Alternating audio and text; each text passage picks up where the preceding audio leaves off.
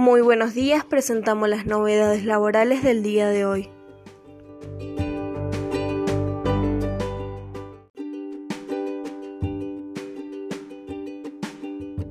Declaración Administrativa 2181. Programa ATP Extensión a diciembre.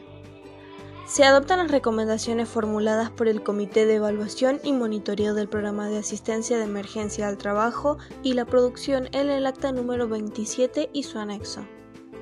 El comité recomienda que se extiendan los beneficios del programa ATP relativos al salario complementario, a la postergación y reducción del pago de las contribuciones patronales con destino al sistema integrado previsional argentino y al crédito a tasa subsidiada, respecto de los salarios y contribuciones que se devenguen durante el mes de diciembre del 2020.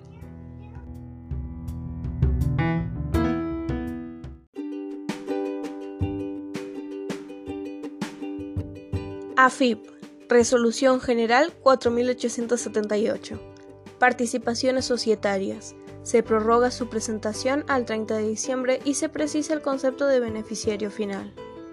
Se establece que el vencimiento de la obligación de presentación de la información contemplada en el título 1 de la Resolución General número 4697 correspondiente al año 2019 y en su caso a los años 2016, 2017 y 2018 operará en sustitución de lo establecido en el artículo 2 de la Resolución General número 4839 el 30 de diciembre del 2020 por otro lado, se modifican varios artículos de la resolución a los fines de precisar el concepto de beneficiario final.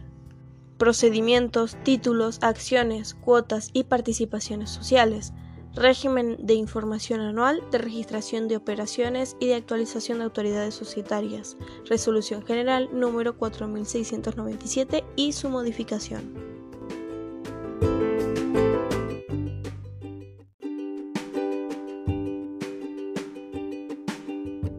Resolución 1027. Repro 2. No se solicitará certificación profesional y se extienden actividades críticas y salud.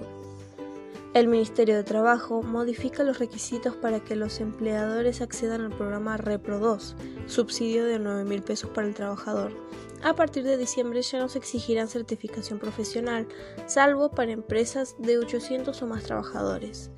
Desde enero también podrán solicitarlo las actividades críticas y salud. Con vigencia desde los salarios de diciembre del 2020, no se exigirá certificación profesional para la presentación de la planilla con indicadores.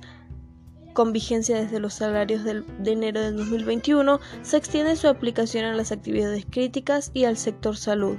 Antes solamente podían solicitarlo las actividades no críticas.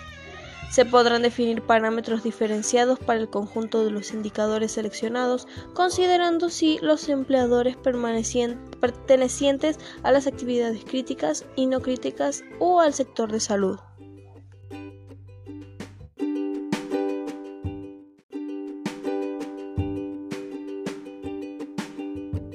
Buenos Aires. Oficializa licencia extra de 12 días de descanso para el personal de salud.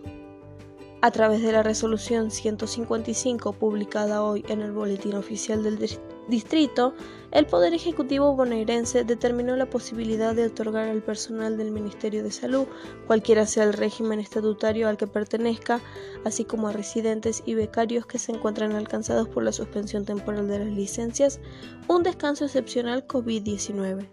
Esa licencia consiste en la dispensa de prestar labores presenciales o remotos por un término máximo de 12 días corridos, el cual podrá fraccionarse hasta en dos periodos sin afectar la percepción de las remuneraciones normales ni los adicionales que por ley o convenio le correspondiere percibir.